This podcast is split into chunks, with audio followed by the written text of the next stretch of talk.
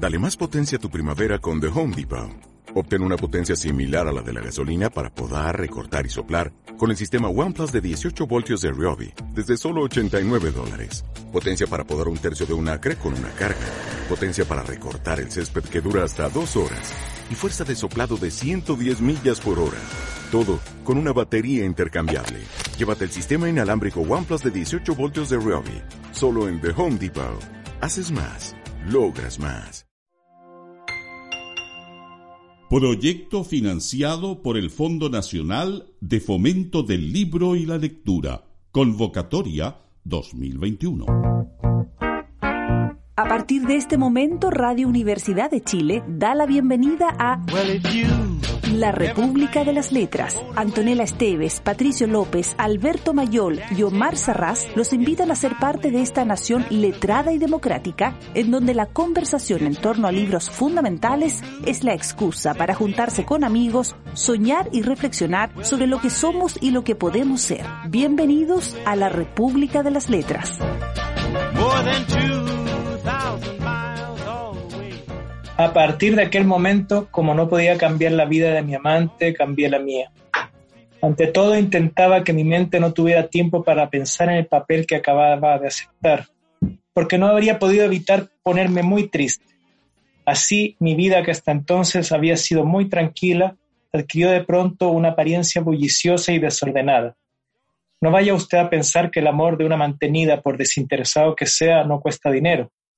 Los mil caprichos que jamás podemos negar a un amante, como flores, palcos, cenas y excursiones al campo, son caros. Como le he dicho, yo no tenía fortuna. Mi padre era y sigue siendo recaudador general en C. Tiene fama de ser muy leal y gracias a ello consiguió la fianza que debía depositar para ocupar este cargo, que le proporciona unos ingresos de 40 mil francos anuales. En los 10 años que lleva ejerciéndolo, ha devuelto la fianza y ha ahorrado la dote para mi hermana. Mi padre es el hombre más honorable del mundo. Mi madre al morir dejó seis mil francos de renta que mi padre repartió entre mi hermana y yo el día que consiguió el cargo que solicitaba. Después, cuando cumplí los 21 años, añadió a eso escasos ingresos una pensión anual de cinco mil francos y me aseguró que con ocho mil podría vivir muy bien en París si adquiría cierta posición como abogado o como médico. Así que me vine a París, estudié Derecho, me licencié y, como muchos jóvenes, me metí el título en el bolsillo y me dejé arrastrar un poco por la vida ociosa de la ciudad. Tenía muy pocos gastos, bastaban ocho meses sin ingresos de todo, mis ingresos de todo el año y pasaba los cuatro meses de verano en casa de mi padre, lo que me permitía disponer de doce mil francos de renta y me proporcionaba la reputación de buen hijo. Por lo demás, no debía un céntimo. Esta era mi situación cuando conocí a Margarit. Buenas noches, eh, estamos leyendo de Alejandro Dumas, hijo, La Dama de las Camelias. ¿Cómo estás, querida Antonella? Buenas noches, queridos amigos. Nueva temporada. ¿Cómo estás, querido Pato? Bien, compañero. Qué bueno. ¿Cómo van las cosas por allá, lejos de este país con gobierno feminista e igualitario?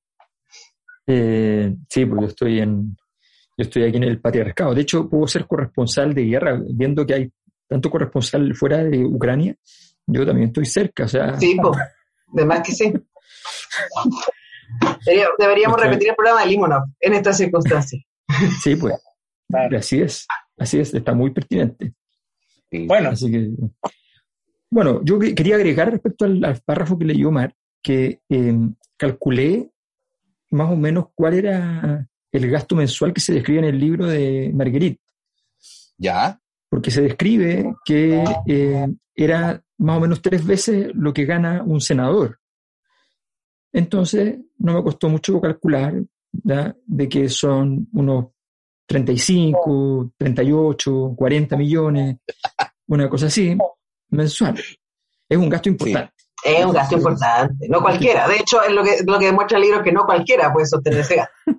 Sí. Claro. Aunque, aunque si lo midieras por senadores de otro país, seguramente el presupuesto de Marguerite sería mucho más exiguo. ¿ah? Sí, pero estamos hablando de una época donde, donde se respetaba a la gente que estaba en esos cargos en todas sus formas y, Y, claro, y además que había una escala, entonces mostraban lo que ganaban los, los senadores y lo que gastaban en otros, otros cargos y eran la diferencia era muy grande, los senadores estaban bien pagados ahí. Así que me pareció pertinente señalar que estamos hablando de una cifra de esa naturaleza. Sí, ser mantenida, ser mantenida en un negocio. Era, era más o menos. Pero, pero, pero hay gente que era muy gastadora en, esos tiempos, o sea, incluso en tiempos anteriores. La otra vez calculé por un documental que vi, calculé que más o menos, eh, por ejemplo, Mozart, en su época que ganó mucha plata, porque ganó mucha plata en algún momento, eh, se gastaba como 20 millones de pesos chilenos al mes. O sea, Pero es que además piensa que este, esta gente tenía como, como legiones de sirvientes también, o sea, no era como que tenían una señora que los venía a hacer el aseo una vez a la semana. como nosotros. como nosotros. Bueno, sí. Ah, con esta novela volvemos por un momento a, a, las novelas del siglo XIX, que son muy interesantes. Y yo, bueno, hablando de plata, porque esta novela habla más de amor, más de plata que de amor, o habla, eh, o el amor está subordinado a, la plata, eh, es interesante eh, pensar lo que provocaría en el año en que se publicó, porque todos esos datos eran datos que esperaba un público contemporáneo a la protagonista, la dama de las camelias, Marguerite Gauthier, que, que está inspirada en una prostituta, una, una, como le dice el libro, una mantenida, muy famosa que había muerto de tuberculosis. Igual no es lo mismo. No es lo mismo, aunque se dediquen a lo mismo, no es lo mismo ser mantenida que ser prostituta. Esa era la, ah, esa era la diferencia sostenida en el libro. Sí, sí, o sea, claro, está, está, claro, hay otras, otras condiciones, hay otras condiciones pero son también clasificadas como cortesanas, como mujeres que, bueno, que aman por dinero, si es que dijéramos las cosas eh, de una manera simple, sin entrar en el detalle de cuántas mujeres se casan también para ser mantenidas, pero bueno, eso, eso lo podemos ir viendo más en detalle.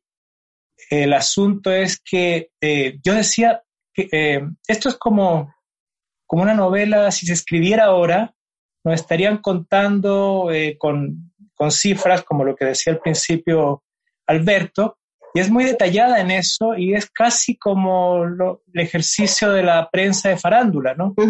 Pero metida también en toda esta, eh, ¿cómo se puede decir? Esta construcción romántica que tiene varios temas recurrentes. Por ahí hay algo gótico, por acá está esta cosa de, de la tuberculosis, bueno, diferentes cosas que podemos ir viendo, pero es, es una novela muy interesante por, por las opciones, para mí, por lo menos por las opciones que podía tener una mujer en el siglo XIX en la sociedad burguesa.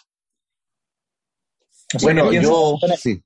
yo quisiera decir una cosa nomás que, que, de alguna manera, a propósito de esto de la plata y la novela, claro, lo que pasa es que hay una, hay una mezcla, es una, es una especie de melodrama en términos estructurales, un melodrama eh, que está bien hecho para que el público de la época se sienta que, se habló de un tema ominoso, pero no se defendió lo ominoso. Tiene todos esos remilgos y esas cosas del melodrama, pero tratando una cosa polémica, pero con guiños de, corrección cristiana, de, por medio.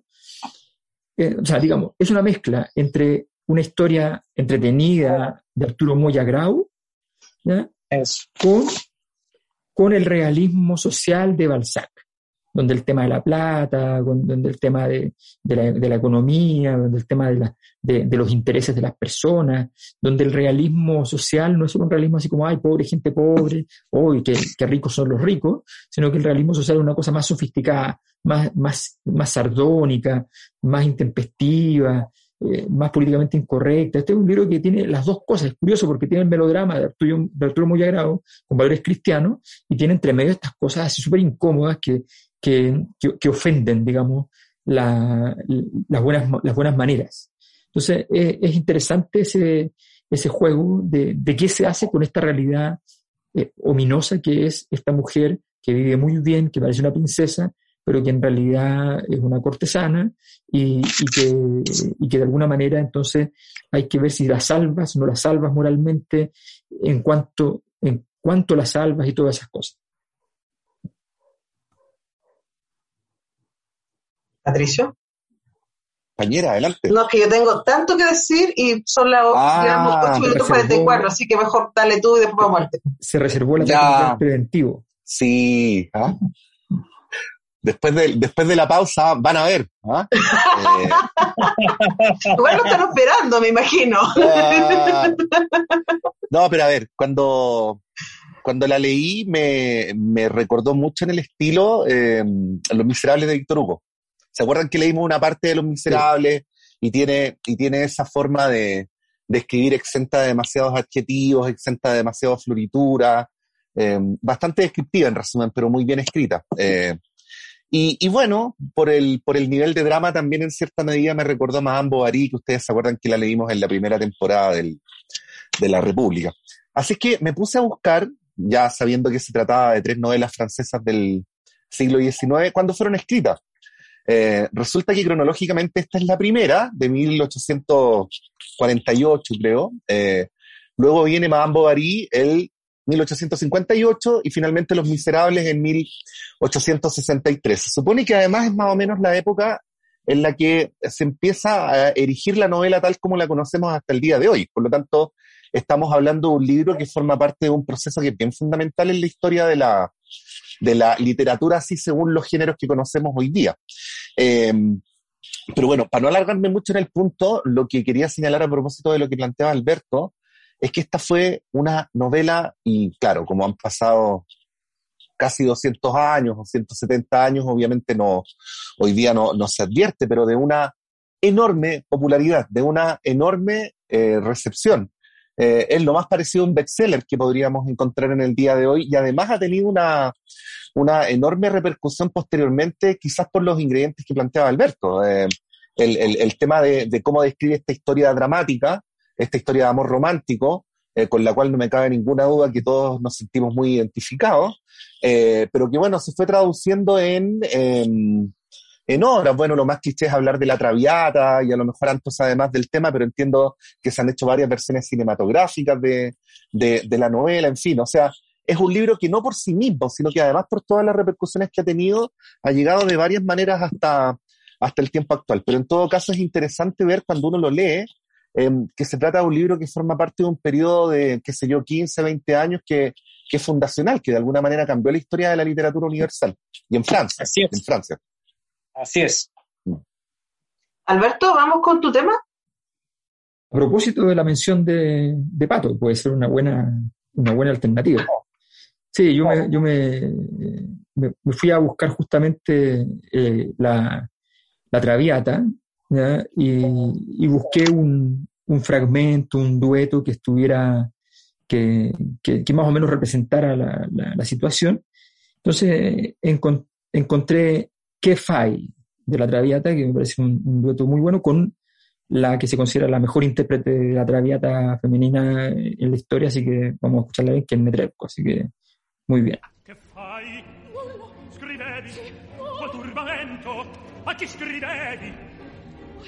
Dammi quel foglio. Mi perdona, sono io preoccupato.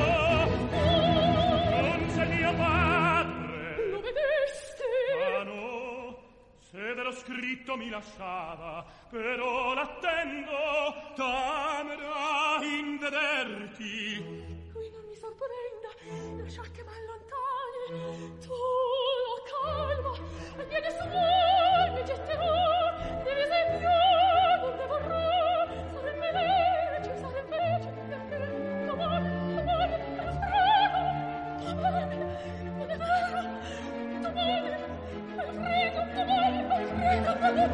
我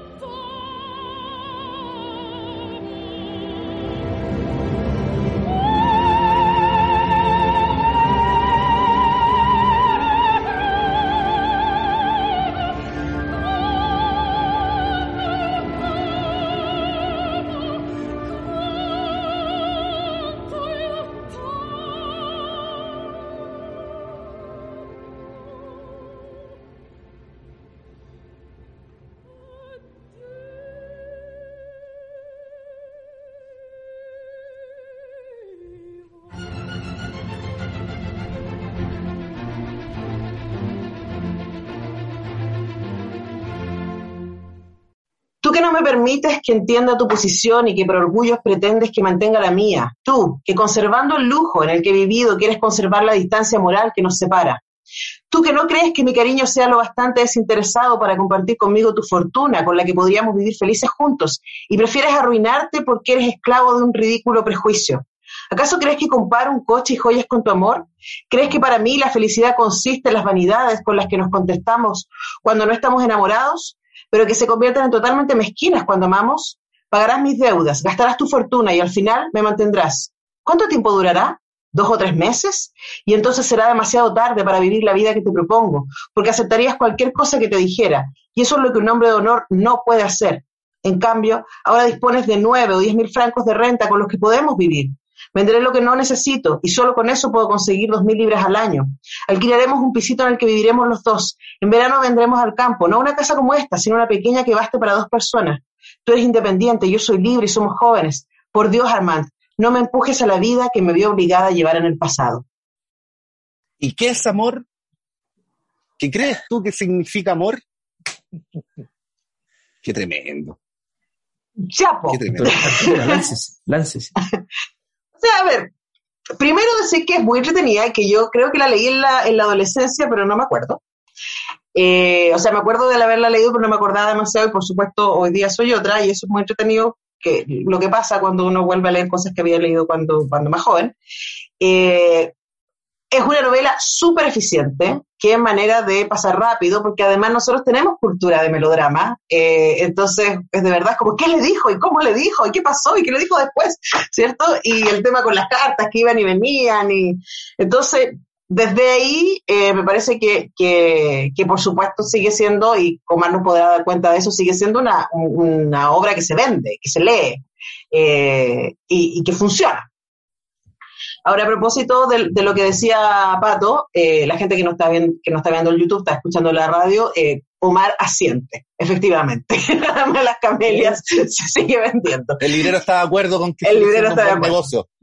Eh, y lo que decía Pato me parece súper súper interesante eh, respecto a la construcción de la novelística y también a estas figuras femeninas díscolas, ¿no? Eh, partiendo por la Dama de las Camelias y después Madame Bovary y después Lo Miserable. Y en ellas hay algo que está muy al principio de esta novela eh, y que de hecho el, quien relata eh, se disculpa continuamente por hacer esto, ¿no? Como decía Alberto al principio, es como, vamos a hablar de cosas ominosas, pero no es que yo las esté excusando, eh, sino que este caso es muy particular. Entonces, lo que, lo que a mí me, me parece que es interesante de estas novelas es que los autores tratan de escenificar una, eh, una mujer particular. De hecho, dice el autor al final de la novela, ¿cierto? Que él cuenta esta historia porque ella era extraordinaria. Y lo que tenía de extraordinaria era que era una mujer cortesana, que había vivido en el lujo, que podía tener muchos amantes y que en algún momento decide renunciar a todo eso por amor, porque se enamora, se enamora. Eh, y me parece que es interesante ese ejercicio que, hacen estos hombres bien intencionados, quiero pensar, de construir un femenino virtuoso, incluso en lo pecaminoso, eh, y que esa virtud viene de la entrega del mandato del amor romántico, o sea, como que esta mujer entrega su propio destino para hacer destino con este otro. Eh, y es curioso por varias razones. A mí me parece que la figura de la cortesana es una figura súper, súper, es súper interesante. Es, durante el siglo XVII, XVIII, XIX, son consideradas todavía como de las pocas mujeres libres en términos de que eran mujeres que escogían salirse del mandato de la familia y de la maternidad para poder vivir, entre comillas, su libertad. Eh, y tener y administrar su propia casa y poder mm generar, y de hecho hay varios autores y autoras que señalan que muchas de las revoluciones, incluida eh, la nuestra, ¿no? En, la independencia, se dieron en casas de mujeres, en donde se armaban estos salones de discusiones y etcétera, ¿no? Y probablemente las cortesanas eran de las pocas mujeres con las que muchos de estos varones podían hablar de política o de cultura o de literatura, eh, porque por supuesto las mujeres que tenían en las casas eran para otras cosas, ¿no? Eh, entonces, desde ahí me parece que es, una figura interesante que estos autores y, y uh, Alexandre Dumas hijo en particular quiere apartar de esa idea de libertad y vincularlas virtuosamente con la idea del amor romántico. Eh, y por supuesto hay una parte que todos estos autores se saltan y es que las decisiones que toman estas mujeres y que toma Margarita en particular tiene que ver con que vive en una sociedad que no le da muchas posibilidades de ser otra cosa. O sea, por venir... O sea, son, son decisiones predeterminadas por un hombre, de hecho. Eso por, por, una sociedad patriarcal de manera completa, ¿no? O sea, es como ella por venir de donde viene jamás tendría la vida que tiene como cortesana porque no es una mujer de clase. Eh, y luego, entonces me parece muy curioso cómo el autor trata de distanciarse y lavarse las manos y decir, no, yo estoy contando esta historia porque es muy particular y porque ella es muy especial y se enamoró y estuvo, estuvo dispuesta a entregarlo todo. Eh, sin hacer ni, un, ni, una reflexión, y por supuesto entendemos que en la época no estaban para estas reflexiones, eh, respecto a cómo esas mujeres llegaron a, cómo se creó esta figura de la cortesana, ¿no? Eh, y ojo que esa es una discusión que existe al interior del feminismo hasta el día de hoy. Es, hay una tensión ahí, o sea, con la separación. Aquí es interesante cómo la, cómo la crean dos autores, eh, y el tema de la prostitución y de la independencia que puede tener una mujer para administrar su cuerpo sigue siendo muy polémico. Hay quienes que dicen que sí, que es un acto de independencia, y hay quienes dicen que no, porque ese acto de independencia se da dentro de un sistema que objetúa los cuerpos de las mujeres. Así que eso, hay un par de ideas. Sí. Bueno, bueno hay, hay, varias. O sea, yo creo que sí. efectivamente la, la, novela tiene la gracia de que nos pone en, justo en medio de varios de los paradigmas históricos sobre la sexualidad, el dinero, el amor, todo eso gira. Yo me acuerdo Una canción de, de, Silvio Rodríguez. Sí, no, me acuerdo, mira, disculpa, voy a hacer, voy a hacer un momento así, hipernel, pero me acordé de Leistros. También. Porque, porque, en el fondo hay, un, hay, una, hay una forma, esta distinción de lo crudo, lo cocido y lo podrido. Eh, lo, lo, crudo, si uno lo adapta a la, a la figura de la mujer, eh, es la mujer soltera. Lo cocido es la mujer pasada por el fuego de la cultura, que es la mujer casada. ¿no? Eso, esta es la estructura del patriarcado central. Eh, y, y, lo podrido es la mujer, porque la, la mujer cruda es soltera, pero es virgen mujer casada, está casada y por lo tanto puede desarrollar el sexo. La mujer que siendo soltera tiene sexo, entonces pertenece a la categoría de lo podrido. Esa estructura es fundamental en la, la historia del patriarcado eh, y en la formalización e institucionalización de, de bueno, y en eso, en, esto, y la gracia de los personajes, por ejemplo, hay un personaje en la historia, en nuestra historia, que no calza en ninguna de las estructuras, y esa es su magia, que es la Virgen María que no es ni una cosa ni la otra y no calza en ninguna, y es todas. Al mismo tiempo. Al mismo tiempo. Bueno, la dama de las camelias es un poco eso. O sea, tiene, estando ubicada en el otro extremo, se entiende que no es virgen, ¿no? eh, estando, estando, ubicada en el otro extremo, eh, ella tam, tampoco cuadra con todo, porque de alguna manera el, el, el autor intenta dar ciertos guiños que le, da, le, permitirían, entre comillas, a ella ser más respetada. ¿no?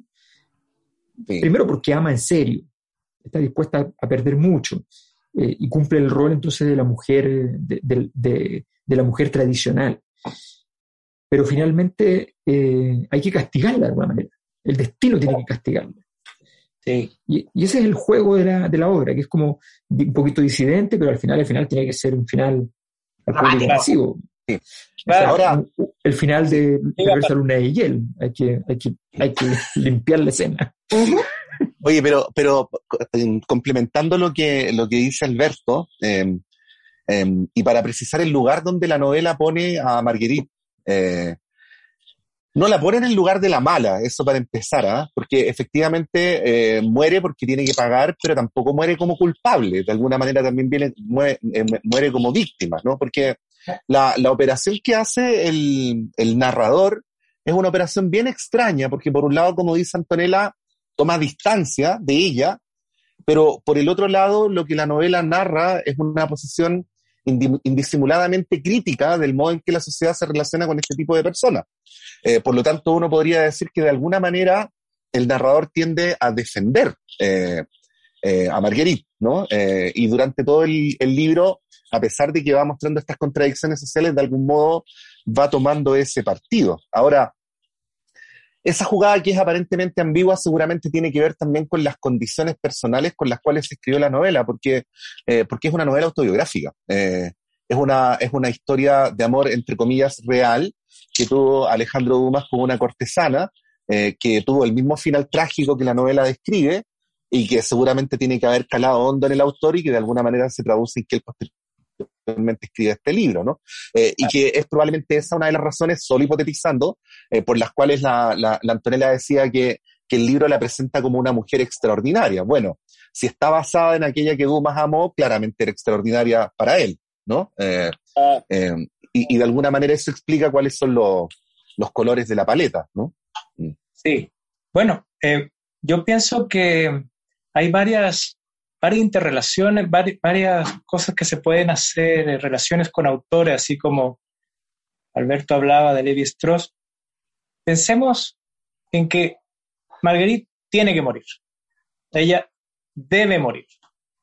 Qué distinto fue con un autor anterior a él, 50 años anterior o qué sé yo, que sabe, que tiene tal subversión que, por ejemplo, los subtítulos de sus libros pone Justin, las desventuras de la virtud. Al final de su relato, a Justin, que es virtuoso y le pasa todo lo peor, le cae un rayo que es como que Dios mismo la mata.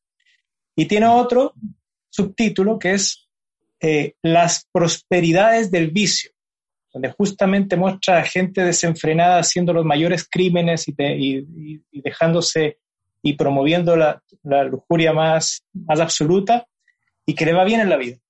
no son hombres, ojo, ojo, las mujeres en los libros de Sade son cuerpos de tortura. No, no, no, está bien. Si lo que quiero decir es que Sade habla de, en sus subtítulos, que es lo que estaba diciendo, habla de que la virtud lleva, puede llevar a la desventura y el vicio puede llevar a las mayores prosperidades. O sea, los crímenes pueden llevar, o sea, no tiene esta cosa como que hay una moral que se cumpliera en la vida real de las personas, ¿no? En cambio aquí, llevando... Para los hombres, Omar, lo que estoy diciendo es que para los hombres, porque en el SADE las mujeres no tienen ni una posibilidad, sean virtuosas o sean malvadas. Sí, no, no, no, yo no quiero defender a SADE, lo que quiero decir simplemente es que eh, aquí Marguerite tenía que morir porque tenía, porque la virtud exigía eso. En Sade. Ah, por virtuosa, dices tú.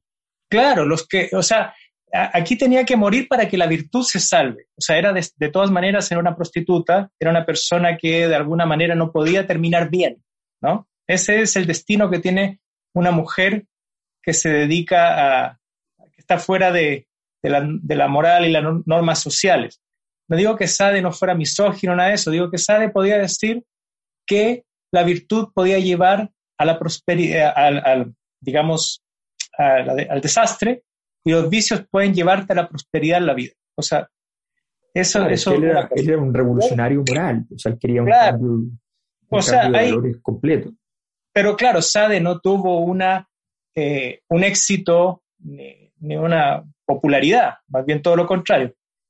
Siempre sus obras circulaban anónimamente. Luego está esto que todo este ambiente que vemos nosotros, total, entero, del París que se describe en la novela de Dumas en 1848, cuando ocurre la primera revolución la comuna. en Francia del siglo XIX, ese, es, todo ese París es despreciado después de 1870 porque estos son la burguesía rentista. O sea, Armand, como yo leía el fragmento, es un joven que estudia derecho pero se guarda el título y se dedica a vivir de las rentas, como la burguesía en general. Y eh, es muy interesante que la Comuna de París, todos ellos, todo este círculo, toda esta gente que pulula en esta novela, son los traidores a la comuna que terminan yéndose prontamente cuando gana el gobierno popular y obrero, ¿no? Entonces, eh, las no le pongamos nombre de presente, no le pongamos nombre de presente. o sea, o sea, está, está claro, la comuna. Está, está, está esa cosa, ese contrapunto, ¿no? Aquí podíamos emocionarnos, pero en 1870 tal vez esto, este ambiente... fusilaríamos. Claro, este ambiente que se, que se describe es de los, de los que hay que fusilar. Y luego está también Freud diciendo que él va a estudiar la escoria de los fenómenos, así como Freud quiere dedicarse a lo extraño, a lo, bajo, a lo vil, a lo... así mismo también los novelistas tienen este proyecto dedicarse a las cosas que la sociedad deja en, su margen y que oculta. Entonces son cosas bien interesantes. Pero bueno, aquí Marguerite al morir cumple más o menos con el mandato de la, de la burguesía, ¿no? Que es, que es eh, bueno, que ustedes se acuerdan, cuando ella deja a su amante, Armand lo hace por la exigencia del padre que le dice, vas a desgraciar a la hermana de Armand que se va a casar, si es que saben que Armand está con, una prostituta, la familia, la familia del, novio de, de, su hermana la va a abandonar. Vas a ensuciar el apellido, mi apellido Duval, y además de eso vas a desgraciar a Armand en su futuro. Entonces, ella deja, eso es lo que no hemos dicho, eh, renuncia al amor por las exigencias del padre que va a hablar directamente con ella sin que se entere su hijo que del amante Margarita. Entonces, bueno, es bien interesante también sociológicamente. Bueno, yo creo que es hora de que vayamos a un tema. Así es. ¿A quién le toca? Si les parece, les propongo que escuchemos Roxanne, pero no en, la, no en la versión que están pensando, sino en la versión ultra dramática que aparece en Moulin Rouge, que es una versión interesante de esto mismo, diríamos. Muy bueno. que es el tango de Roxanne. Muy bueno.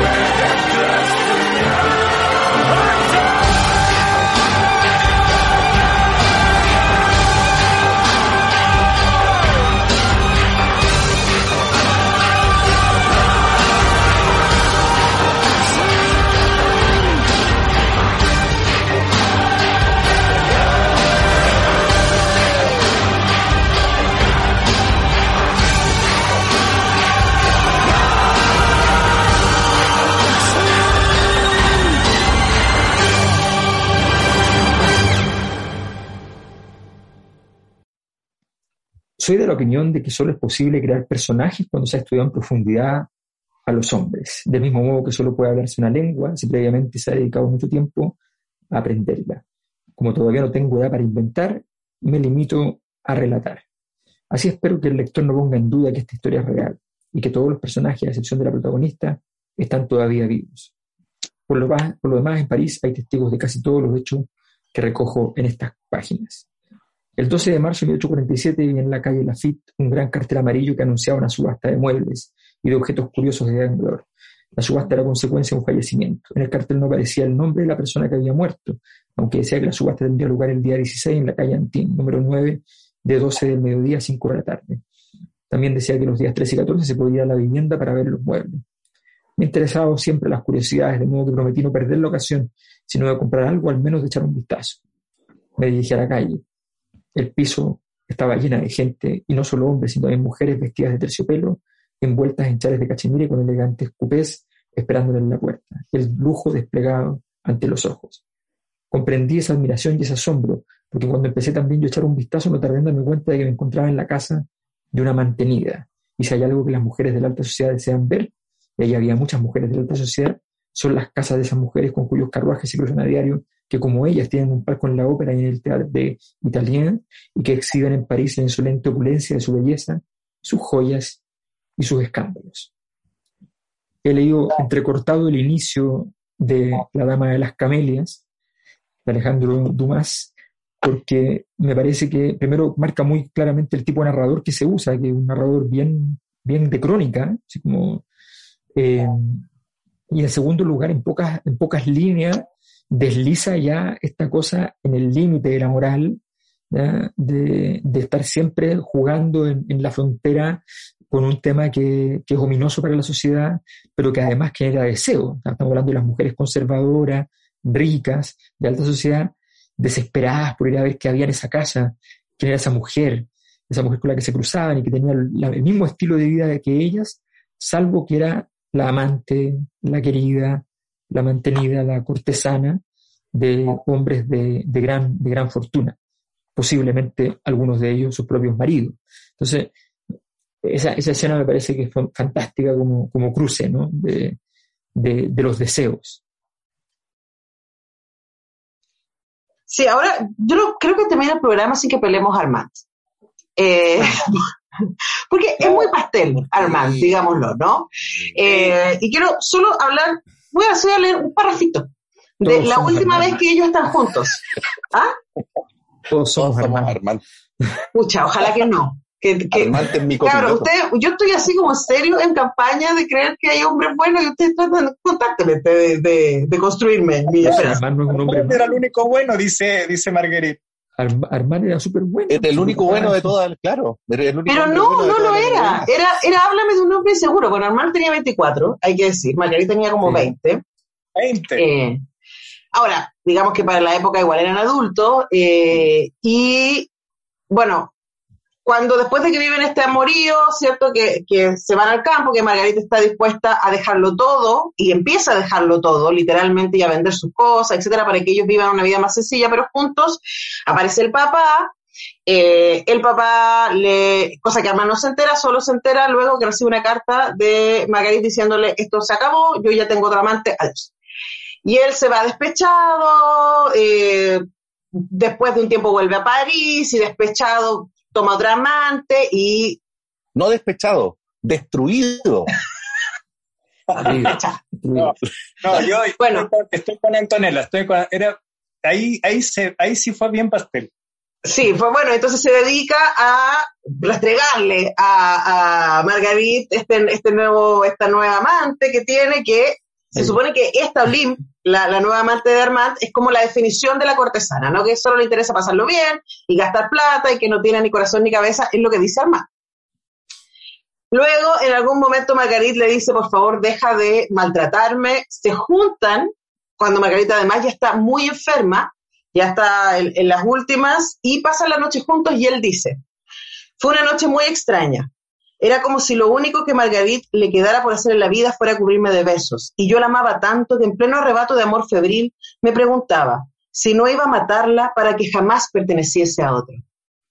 Oh, qué lindo.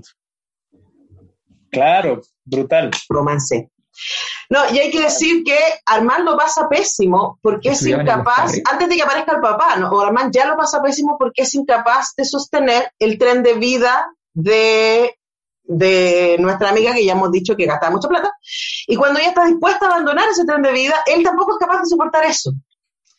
Entonces, hay un tema de ego muy potente, hay un tema de, ella le dice, ¿no? Lo que leí al principio, de prejuicio muy potente, que me encantaría que ustedes me ayudaran a entender, queridos amigos. Pero ¿qué es lo que hay que entender? no sé, pues ustedes dijeron que todos son hermanos. Claro, porque, porque, porque toda la historia de la humanidad ha sido un, la historia, a ver, el... No, espérate, el, el patriarcado no ha existido a lo largo de toda la historia de la humanidad ha existido más o menos. Eso, son tesis, son tesis bien discutibles, porque el problema que hay con, con, con los matriarcados que han, que han, que han habido eh, circunstancialmente en un momento determinado es que además quedan pocas poca, poca, poca evidencia empírica por razones muy obvias, porque el patriarcado es violento, genera guerra y por tanto arrasa los terrenos que domina. Entonces, en general, no, no quedan vestigios de otro tipo de civilizaciones, si acaso las hubo. Em, pero efectivamente desde... Pero tampoco quedan vestigios para decir que todo fue patriarcal antes del año 4000. Está bien, pero desde el momento que hay propiedad privada, uno puede hablar de patriarcado. pero no, siempre hubo propiedad privada, o sea, el ser humano ha sido nómade colectivista más tiempo de lo que ha sido nómade, legal. Nómade, pero cuando dejó de ser nómade, ya se empezó, empezó la lucha de la propiedad. Y en ese momento ya hay un patriarcado. Eso, eso dice Engels, lo que estoy diciendo es que la, historia del ser humano parte muchísimo antes que la historia de la propiedad. Sí, por supuesto, por supuesto. Pero, pero esa historia del ser humano no es la historia de lo que nosotros entendemos como un ser humano que, que ha desarrollado, digamos, todas las habilidades tecnológicas, porque en, en, el nomadismo tú no, no, vas a desarrollar todo eso. Entonces, en el fondo es, es, un, es, un, biológicamente el mismo bicho, evidentemente, pero con diferencias sustanciales en términos culturales. Entonces, efectivamente, esa historia es la historia de la propiedad privada. La historia de la propiedad privada significa que si tú analizas cualquier fenómeno, está muy marcado por la sensación de propiedad, de dominio. Entonces, por ejemplo, eh, Marx tiene un texto fantástico, que no es un texto de él en realidad, es un texto de un informe sobre el suicidio de un policía francés. Y él, como hacía este ejercicio de que lo comentaba alrededor, entonces le agregaba cosas y le cambiaba párrafo y lo modificaba un poco. Pero en el fondo lo que decía es que el, suicidio tenía mucho que ver con la sensación de propiedad de sí mismo. Estaba muy relacionado con eso en las cartas, había toda una investigación del tipo bien interesante. Bueno, eh, esto pasa lo mismo efectivamente en las relaciones de pareja, la, sensación de propiedad, con la diferencia de que la sensación de propiedad masculina hacia lo femenino es una sensación de propiedad con, que, está marcada por una asimetría radical en términos de poder, donde el último, la última instancia es la violencia. Entonces, la violencia física, porque se entiende que el hombre normalmente es biológicamente más fuerte que la mujer. Entonces, frente a eso, eh, ese, ese, es como la, matriz histórica. Por eso te digo, a ver, la, la, obra, esto no justifica que Armand diga una frase, es una frase, una frase, pero el Armand que está permanentemente vuelto loco, enloquecido, amado, amándola, que está yendo a verla al cementerio, por eso es la dama de las camelias, porque dejaba flores, eh, todo eso es parte de, de ese amor posesivo, eh, donde él no siente, incluso la pertenencia física no le sirve. O sea, él le decía, ella cuando lo invita al campo, le dice, vámonos juntos, vámonos tres meses, yo pago todo, y él dice, no, ¿cómo voy a ir? O sea, igual no eres mía, ¿me entiendes? Estamos gastando una plata que, que es de otros. Eh, no, no, no, no. Entonces, es, a eso me refiero con que es la, con que es la, la historia psíquica, de alguna manera, y, y sociológica de la, de la masculinidad. Eh, yo, diría, yo diría. Hay otra, todavía eso está en formación. Sí, claro, es que no, pero quiero pensar que hay otras posibilidades de masculinidades. Por eso, yo quiero. ¿Para qué no las vemos? Quiero pensar que existe. Yo diría, todos somos Armand a nuestro pesar. O sea, eso podría ser. No es que tampoco los hombres eh, tengan, tengan un veneno. O sea, algunos eh, pueden ver la brutalidad que hay en, eso, ¿no? Porque incluso eh, eh, en la novela se dice, o lo dice Margarit, cuando los amantes gastan en ella es una cosa de, ego, o sea, cuando los hombres dilapidan, cuando se arruinan y qué sé yo, es un ejercicio esta cosa de llenar de flores, qué sé yo, es un ejercicio al final de auto, autoexaltación, de gozo, goce personal. O sea, la, mujer es un medio también para, para todas las virtudes, las exaltaciones y, las vanidades. O sea, ni siquiera podemos decir que, los hombres conversaban mucho con las mujeres, sino que simplemente la exhibían. Entonces, aunque gastes todo tu patrimonio, toda tu plata, todo lo que tengas en, la mujer, eso no quiere decir que sea para ella. Es, es, es para ti, para exhibirte, para, para, para ponerte por los aires. Ahora, no quiero dejar pasar una cosita, que es, si les llamó la atención la parte gótica de cuando desentierran, abren el ataúd y sacan el cadáver descompuesto de, Marguerite, que es un contraste tan, mm. tan sorprendente y es una cosa gótica brutal que podría estar, no sé, en Mary Shelley o en, o en Bram Stoker o en cualquier autor gótico y es súper eh, vívido y intenso. Entonces esta novela tiene, tiene muchas cosas, pero eh, no, yo, yo diría que... Pero, barnizado más de... los hombres de aquí no salen bien parados aunque gasten todo lo que tienen. ¿Pato? Sí, no, lo que pasa es que, como ustedes saben, yo lo he dicho muchas veces, a mí me resulta incómodo analizar con los parámetros que tenemos hoy día, eh, sociedades, personas. Estamos hablando de la Francia de mediados del siglo XIX, o sea, eh, y, y, en la humanidad probablemente hay quienes piensan que ha corrido el agua muy lentamente desde entonces, hay quienes piensan que, que ha corrido más rápido, pero pero probablemente si algún francés de esa época, lector de La Dama de las Camelias, eh, escuchara lo que estamos comentando ahora, probablemente no entendería nada, no entendería de qué estamos hablando. Entonces, eh, sin justificar, creo que en primer lugar el tema del yo y sus circunstancias es un tema que hay que tener en consideración. Eh, por supuesto. sí, el, tema de que... Por eso lo cancelamos. sí, por eso lo cancelamos. Ahora, el hecho de que Armante es un, es un pastel eh, para hablar bien en serio, es una cuestión fácilmente demostrable, ¿no? Eh, eh, pero que tiene que ver, entre otras cosas, porque, porque está enfrentado a una situación que probablemente produjo el mismo, que es la situación imposible de querer que al mismo tiempo ella abandone su vida y él la propia, ¿no? Eh, y una de las cuestiones que funcionan muy eficazmente en la novela, porque me parece muy bien que nos concentremos en Armand, pero en algún momento creo que tú misma, Anto, dijiste que la novela era muy eficaz y entonces yo me imagino a un autor como Dumas, utilizando eficazmente los recursos que le entrega la novela, ¿no? Eh, la gran tensión de la novela es la lucha completamente imposible de dos personas por torcerle la mano a los lugares de donde provienen, ¿no? Eh, donde evidentemente hay asimetrías de poder entre Marguerite y Armand, eh, y esa es una de las razones por las cuales entonces hablamos de que Armand es un pastel. pero claro, muy probablemente quienes lo lean en esa época, incluso, y, y si quieren después de esto me pueden desalojar de la sesión, no tengo ningún problema, eh, podrían llegar a después de esto se termina la sesión. podrían llegar a pensar que Armante es menos pastel que sus pares, porque por lo menos trata de nadar contra la corriente, ¿no? Ahora, eh, con recursos sentimentales obviamente muy, muy contaminados por la sociedad en la que vivía en primer lugar, y segundo porque estaba absolutamente enseguecido eh, por ese amor posesivo que sentía. Claro.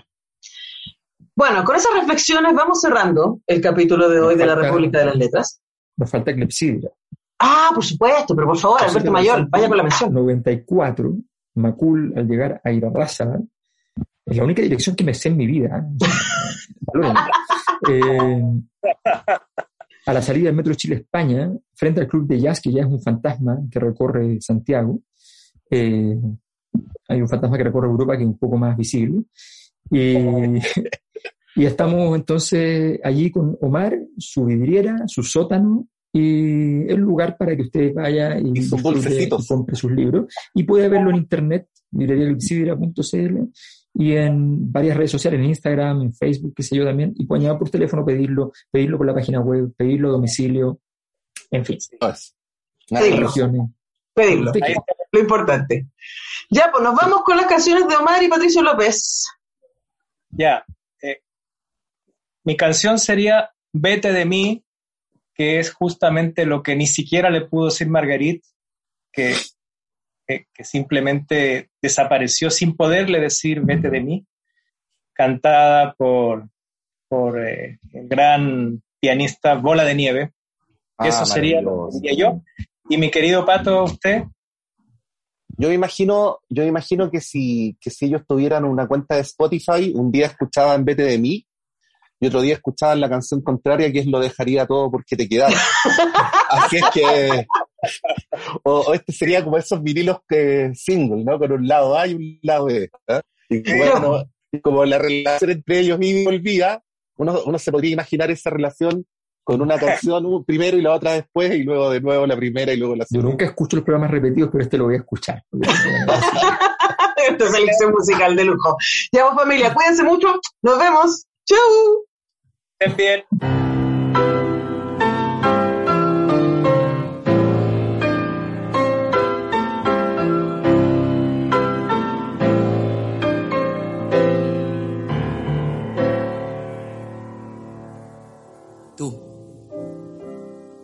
Que llenas todo de alegría y juventud y ves fantasmas en la noche de trasluz y oyes el canto perfumado del azul.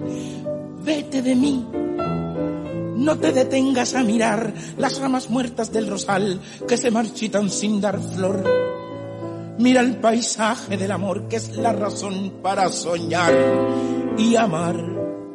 Yo que ya he luchado contra toda la maldad. Tengo las manos tan deshechas de apretar que ni te puedo sujetar. Vete de mí. Seré en tu vida lo mejor de la neblina del ayer cuando me llegues a olvidar. ¿Cómo es mejor el verso aquel que no podemos recordar?